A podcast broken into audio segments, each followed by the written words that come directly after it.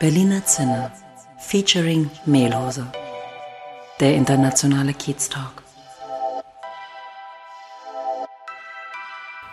Herzlich willkommen im Berliner Zinner, dem internationalen Kiez Talk mit Daniel und mit Olaf. Ja, heute wieder hier bei uns auf der blauen Couch mit Arun Mahayan. Ähm, er ist aus Indien, deswegen switchen wir jetzt auf Englisch. Uh, Arun has been introduced to us uh, by our ambassador, Anu, who is based in Mumbai. Arun is originally from India um, and is currently working and living in Berlin Charlottenburg. Thanks for being here, Arun. Hi. And ple- please uh, tell us a bit more about yourself. Hi, Olaf. Hi, Daniel. Thanks for the introduction, and it's a pleasure to be here. Um, yeah, as you mentioned, I've been in Germany for some time now and been part of Berlin for quite some time. Currently, I'm working on my own venture, which is more focused on career mentoring. And I think uh, later in the podcast, we'll go a bit more into detail with that. Yes. Uh, first question here. You came here in 2014 um, to Berlin or in, to Germany. What about your German? You speak a bit? yeah, ein bisschen.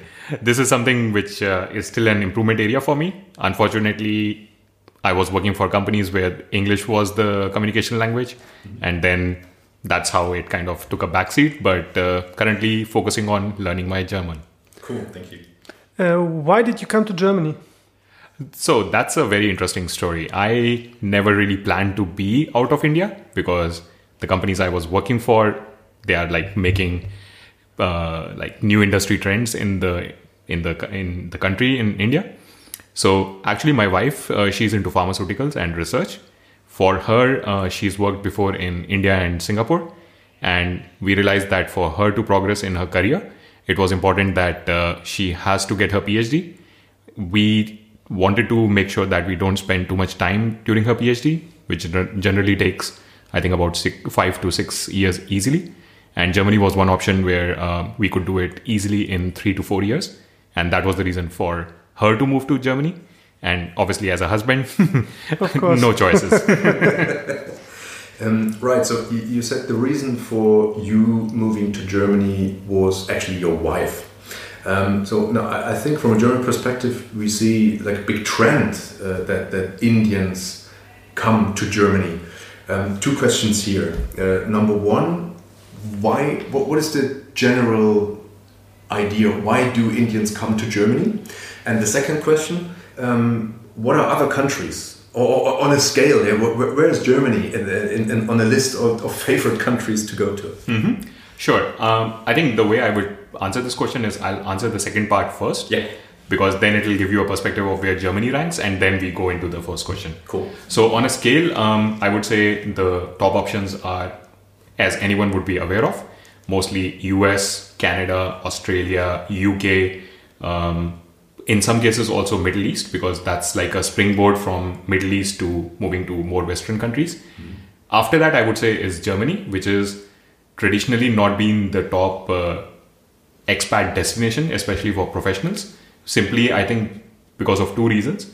First, um, not many people are aware of the opportunities Germany offer, and the second, which is I think personally what we also touched upon, is the German language.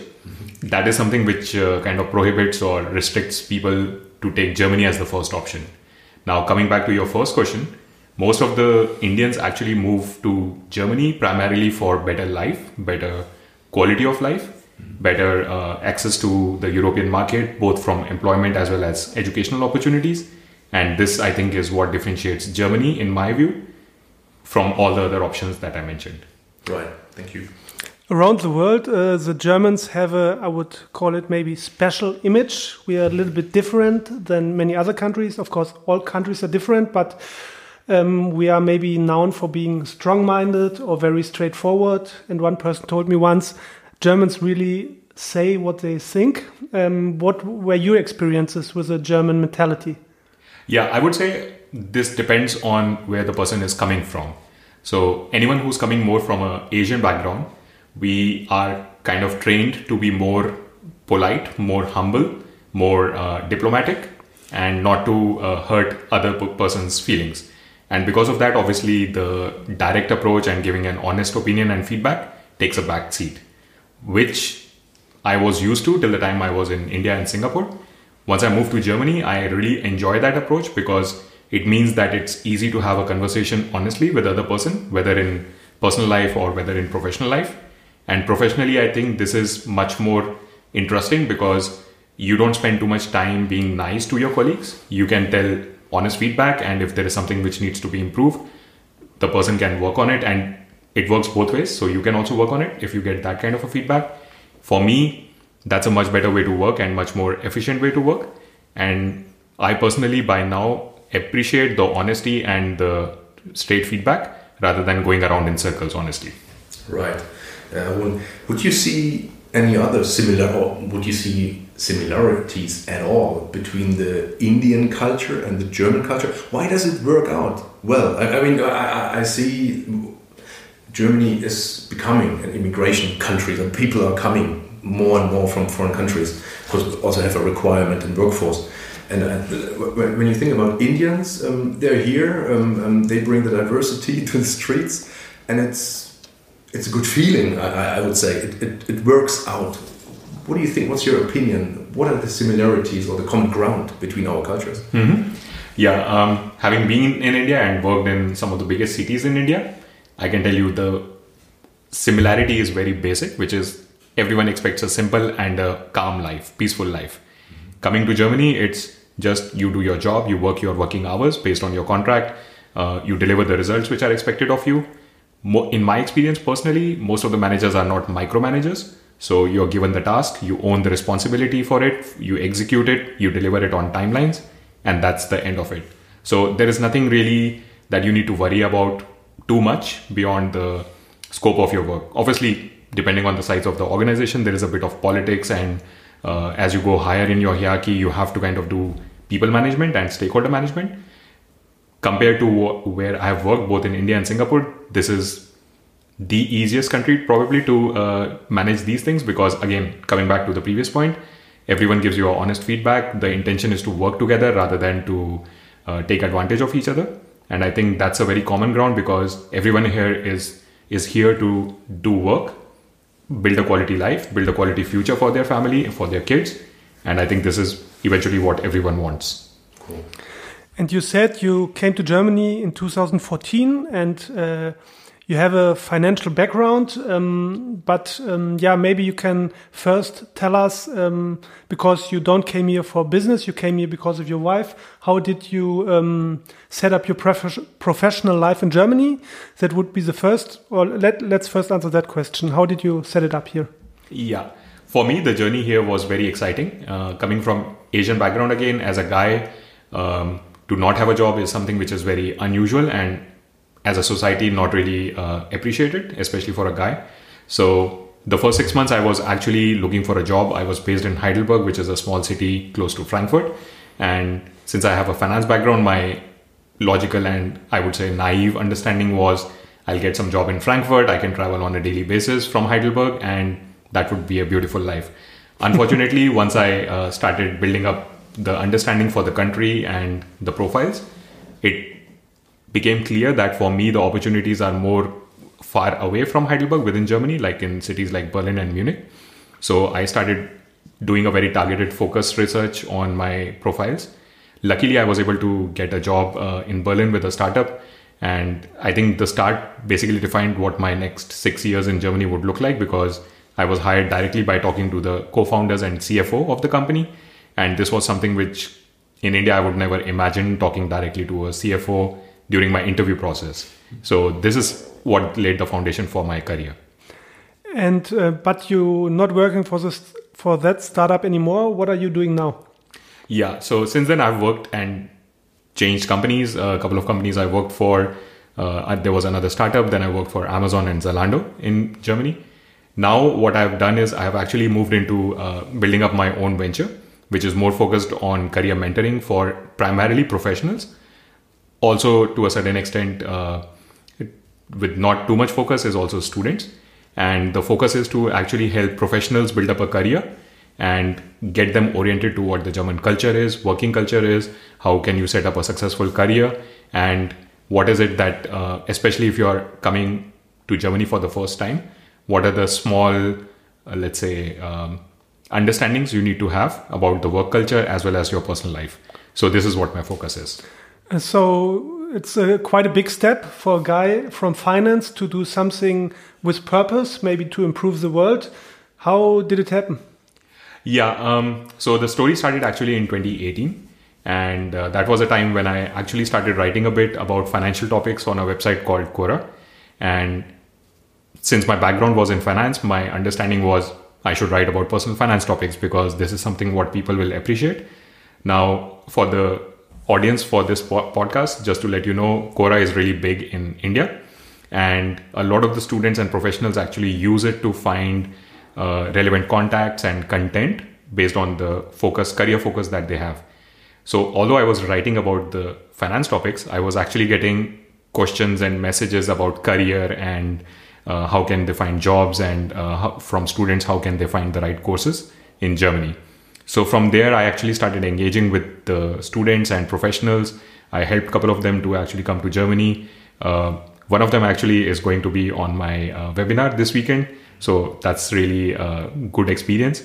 And after that it just took off. In 2018 i traveled in india met a lot of uh, students uh, in different cities. I used my own personal time and money to do all of that. In 2019, I did the same, but now with a focus on professionals. So the reason I wanted to do that was because I had been out of India. I have been out of India for quite long. And for me, and India has kind of changed and uh, developed quite a lot in the last six, seven years, especially. So meeting all these people, whether that be professionals or students, was a way for me to really understand what a person on the road faces as challenges when it comes to their education or their profession. And I think this understanding was very important and necessary for me before I actually ventured into my uh, current venture. So this is how the whole transition happened. Mm. And uh, in your mentoring program, do you collaborate with like German partners to any extent to, to bring the, the, the German view or the, the German perspective in, into the game? Mm -hmm. Yeah, so Daniel, that's a very interesting question because uh, just last week uh, we did our first collaboration so my venture is called Careers Development Group, mm-hmm. CDG. And last week we did a collaboration with Migration Hub, which is like one of a big organization based out of uh, Berlin. And uh, the founder Ana Alvarez is uh, like a really amazing person.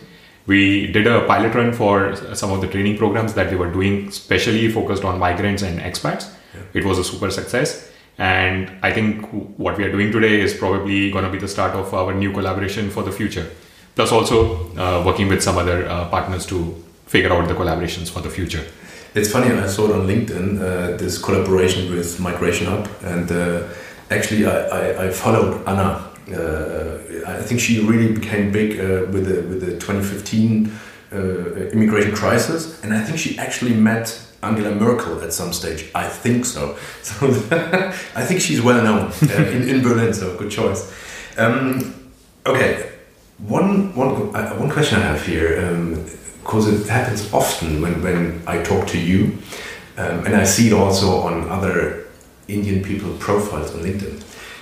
You guys, you mention X Flipkart, X Amazon, X Zalando. You know, in Germany, the, the only the only guys who, who use it is X McKinsey.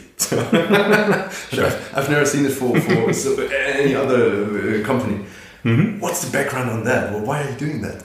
Yeah, um, it's just about marketing. Mm-hmm. As with everything else, uh, if you're building a personal brand, so right now I'm building CDG, but before that, people need to know who I am. And the only way to enforce a trust factor is to showcase what are the companies, kind of companies, what are the countries I've worked for. And this is the easiest way for me to showcase that.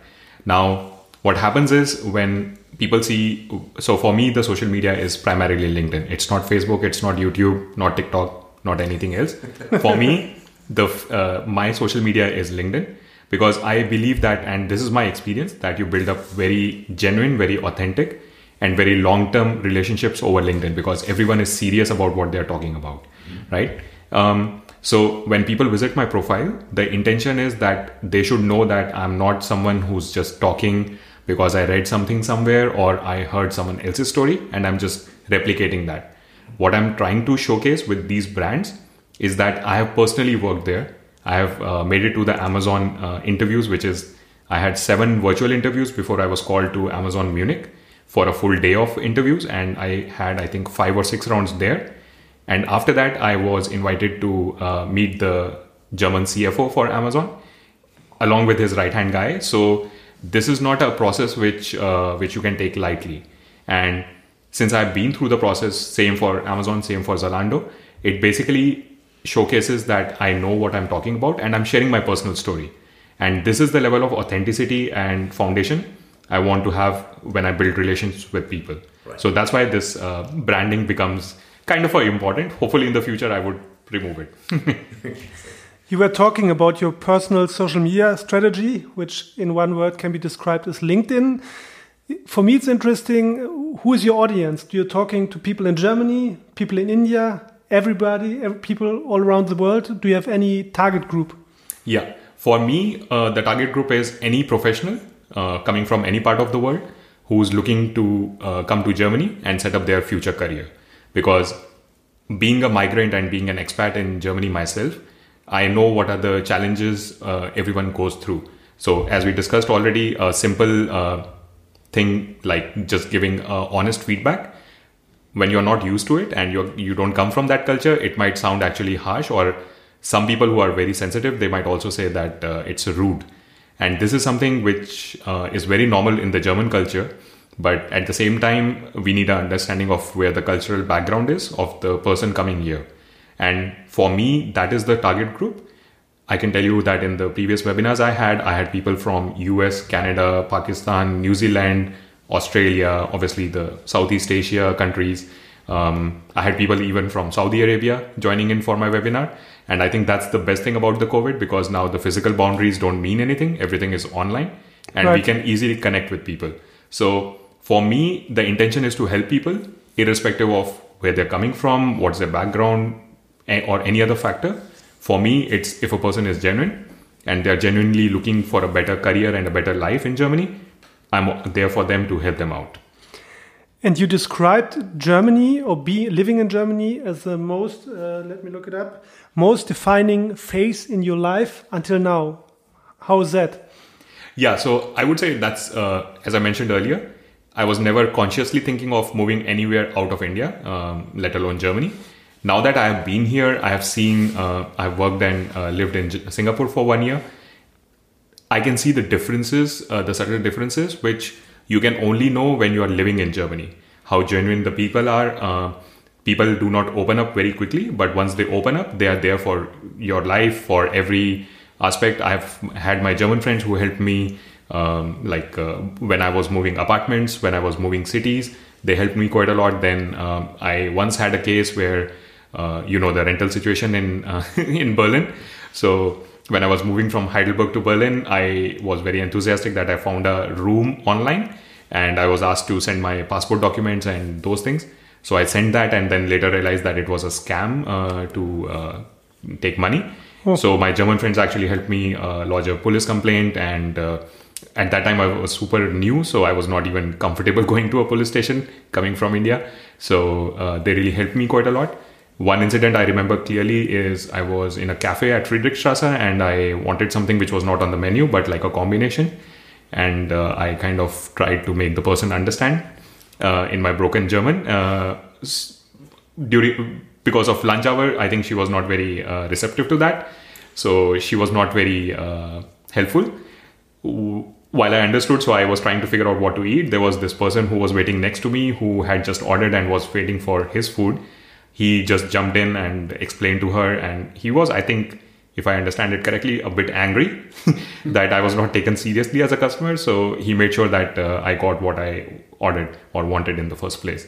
So these are the things you can only understand uh, when you're living in Germany. Um, I had a short vacation in late August and we went to a village in uh, Bavaria, and uh, this is like the most traditional place you can go to, living with the farmer's family and talking to them, interacting with them. Uh, it was a very nice experience, and people were very genuine. People were very helpful.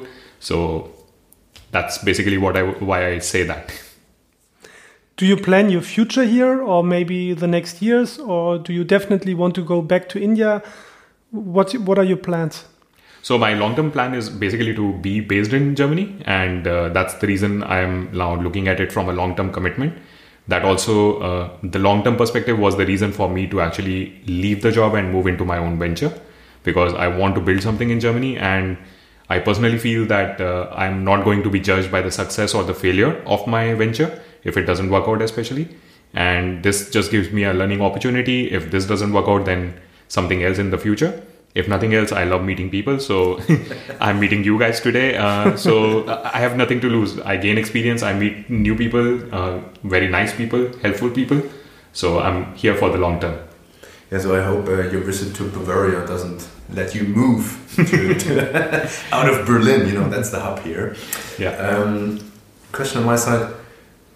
With your mentoring program, you give back. You give back to people, uh, you give back to society.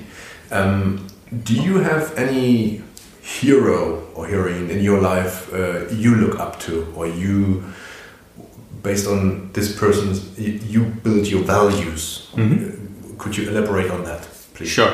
So I would not say uh, the first person after you ask me that question who comes to my mind is a hero, but I think she was the one who kind of uh, already defined unknowingly at that time uh, what my future two years down the line would look like.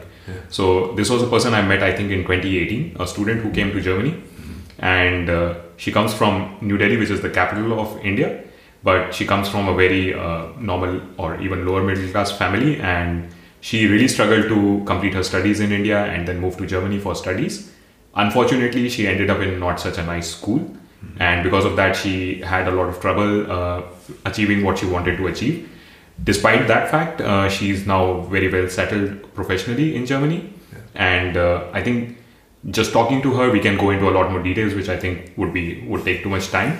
But the way she, from where she came to the situation she, she was in, and then eventually what she made of herself, is just a testimonial mm-hmm. to the fact that most of the people who are coming to Germany, they just want to work hard, they're honest, they just uh, want an opportunity, and make a good life here. But along the way, sometimes they run into people who are not so nice and uh, exploit them financially. So that kind of creates some unnecessary waves in their life. Yeah. But the way this person has navigated all of those waves, uh, the way she has set up her prof- herself professionally, I think personally for me is um, uh, the foundation of this whole venture at the end of the day. Right. Um, talking about per people or persons who are close to you, there's a, I think there's a different definition of family, family life between Germany and, and, and India. What is your relationship, or how do, do you consult with your family in India? Do you have ways uh, to, to communicate and consult with your family um, in in India? And and who is kind of having the, the most influence on you mm -hmm. from your family? Sure. So obviously, um, like coming from India, you uh, cannot really reduce the value of family. So obviously, I'm in touch with my parents who are based in yeah. India. Uh, my brothers are based in New York in US and Toronto in Canada. So we are a pretty typical global family, which is kind of unique. Uh, I definitely stay in touch with them. I have re- regular communication with them. On every Sunday, we have calls to kind of uh, get the family together. Um, what I found in my experience also is uh, in Germany also family is kind of very important, but uh, I think people are much more independent when they are making this uh, their decisions, whether it be towards their personal life, towards their professional life. In my case, I think I'm at a stage right now where for me the focus is um, in the long term would a decision help us and uh, like should would be good for us. So that is the decision. I'll give you a very simple example. Um, when we were still in Singapore, when my wife got the admission to the PhD program in Heidelberg, and uh, this was just like after about two years since we got married. Uh, normally in India, by that time, after you're married, uh, your families kind of start expecting that you have kids, which is a very normal uh, expectation. And uh, at that time, we were then uh, between me and my wife, we were making our decision to uh, like how she can move to Germany and everything. So at that time, obviously, the families were not too happy about that decision. Mm-hmm. Um, for me, it was very clear that uh, from a long term perspective, uh, she's a very highly qualified and experienced person just because of her PhD qualification not being there, she would not be able to rise in her career. Yeah. So it's important for her, and um, I have a skill set which can be applied anywhere, being a financial uh, professional. Yeah. So for me, it was a very easy decision. So it depends on the kind of decision we are making and uh, the long term impact. So right. it, uh, there is no one single person who influences that decision, but uh, like a combination of factors, let's right. say. Um, you just mentioned you have a financial skill set, so probably, or for people with that uh, skill set, it's easy to measure success because you look at the numbers and you know, okay, it's yeah. good, it's bad. But now you have a different kind of business where it's not only about the numbers. How do you measure success now? Yeah, um, I would say that uh, that background still helps me quite a lot because the good thing about doing a business these days is that everything can be literally quantified whether you're doing online marketing whether you're doing content marketing there is some kind of metrics that you would always get based on the activities that you're doing so for me it's very easy to translate obviously first i need to understand what are the key metrics for example in online marketing if i'm doing a facebook campaign. So while i need time and experience to understand the conceptual part of the marketing when it comes to numbers i'm very easily able to make like uh, stories out of it make sense out of it.